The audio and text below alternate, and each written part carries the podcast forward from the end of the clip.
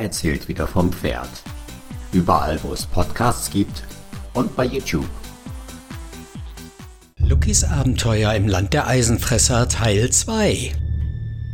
Im ersten Teil unseres Podcasts rund um die frühkindliche Erziehung durch den Opa Dingenskirchen haben wir die Entscheidung mitbekommen, wie denn Enkel Lucky auf die Gefahren und Einflüsse seines zukünftigen Lebens gründlich vorbereitet werden soll. Nachdem der Opa also die Anmeldung und den Einkauf der notwendigen Ausrüstung gemanagt hatte, geht es nun weiter mit Teil 2 von Opa erzählt was vom Pferd. Weißt du eigentlich, beginnt der Opa seine Erzählung der Geschehnisse, die sich dem Vernehmen nach im Anschluss an die häusliche Anprobe ereigneten, wie so ein kleiner Furz wie der Lucky von diesen Fitnessheinis diskriminiert wird, wenn der Opa da nicht sofort Tacheles redet und Tabula Rasa macht. Also den größten und stärksten Muckimann rausfordert und zack auf die Bretter legt. Das habe ich vom Jack Reacher gelernt, der auch nicht lange rumfackelt, sondern sich sofort den Obermacker greift und gehörig vermöbelt. Kennst du nicht den Jack Reacher? Sogar der Tom Cruise hat den zweimal im Kino gespielt. Aber der Steppke mit seiner 1,70 als Romanheld Reacher, das war eher ein Schuss in den Ofen. Schließlich ist der einsame Rächer knapp zwei Meter und hat ideales Kampfgewicht von knappe 110 Kilo. Pure Muskel und Grips. Mehr braucht er nämlich nicht, der Reacher. Ich habe mich dann aber doch mehr an die Interpretation vom Cruise gehalten, als ich mit dem Lucky vorm Bauch und Rucksack für die Klamotten auf dem Ast in den goldenen Chimstiefel. Eine Szene wie am Anfang von Spiel mir das Lied vom Tod. Vier Amphetaminbomber beim Bankdrücken und einarmigen Handeltraining, dass die Adern fast durch die gespannte Haut schießen. Animalische Schreie, die mich an Charles Bronson Harmonika-Thema erinnern tun. Und ich stapf quasi in Zeitlupe und Rhythmus von dieser tragende Musik auf die Bizeps- und Trizepsberge zu, die sich vor mein Gesichtsfeld auftürmen liegt natürlich zum Teil daran, dass die Klamotten im Rucksack und der Lucky vorne mittlerweile ein bisschen schwer auf meine Rückenpartie, die abgenudelten Kniescheiben und Oberschenkelmuskeln drücken. Egal, ein Indianer oder besser ein Opa Reacher blendet das brennende Feuer mit einer Dosis Adrenalin aus und folgt durch seinen Plan.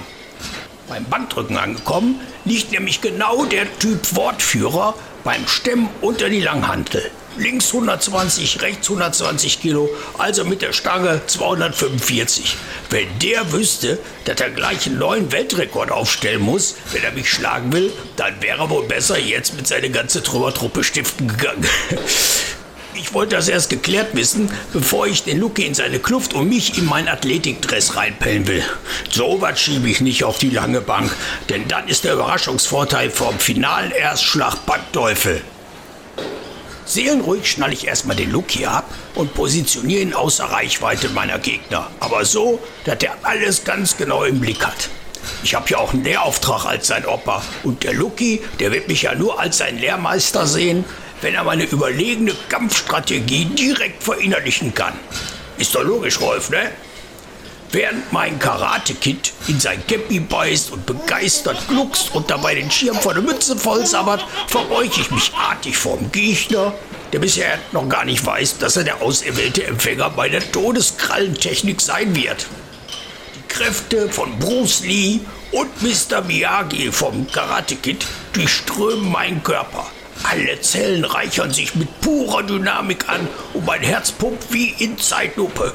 Ich spüre jeden einzelnen seiner Schläge und meine bisherigen Schlachten laufen wie im Film vor mir ab. Dann absolute Stille. Ich höre überdeutlich, wie ein Staubkorn donnernd den Gummiboden erreicht und zu zerbersten droht. Im gleichen Moment grölen die anderen drei Protze los, denn die Nummer Uno war nur auf das Hochdrücken vom Gewicht fixiert, statt meine Eröffnungszeremonie zu bemerken, die dann sein Waterloo einläuten wird. Mit einem Go ahead, make my day. Das der Clint Eastwood ehrfürchtig honorieren würde, springe ich aus dem Stand in fließender Bewegung auf die Hantelstangenmitte zu und lande millimetergenau mit den Füßen drauf. So wie ein Shaolin-Mönch. Was jetzt folgt, ist simple Physik und Mathematik. So wird das nämlich der Reacher erklären. Auf das höllische Gewicht von eine Vierteltonne, das ihn schon alleine an die Grenzen des Machbaren bringt, schaufel ich nochmal meine 72 Kilo drauf, die durch den Sprung schräg von der Seite auf die Kräfte eine verheerende Wirkung entfalten. Er kann nicht mehr stabilisieren und die Hoffnungslosigkeit seiner Situation erkennen, aus der es nämlich gar keinen Ausweg gibt, verlassen ihn Adrenalin, Amphetamin und alle Zuversicht.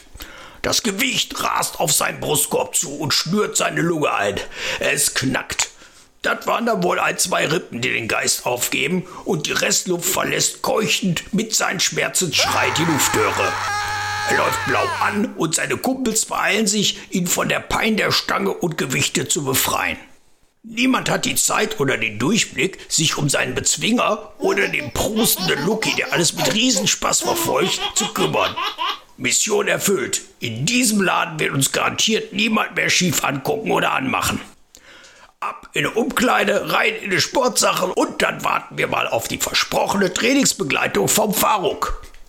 Als der aber ewig nicht kommt, gehe ich vorne an Anmelde und frage dann Mädel, was denn jetzt Ambach ist. Vertrag ist schließlich Vertrag und muss auch erfüllt werden, wa?